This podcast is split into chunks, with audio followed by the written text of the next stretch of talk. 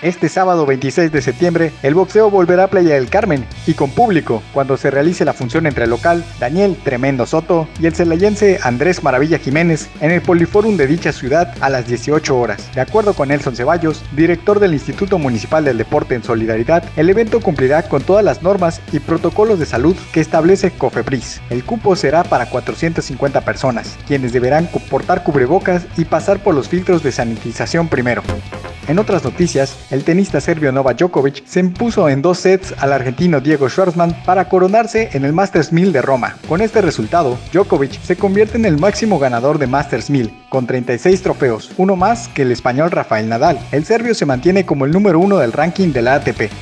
Por último, el exboxeador Mike Tyson declaró que ahora solo consume carne de alce y de bisontes como preparación para su pelea de exhibición contra Roy Jr. Jr. Tyson, de 54 años, confesó que había sido vegano por un tiempo para sanar su vida. Estaba tan congestionado por las drogas que apenas podía respirar, declaró el exboxeador.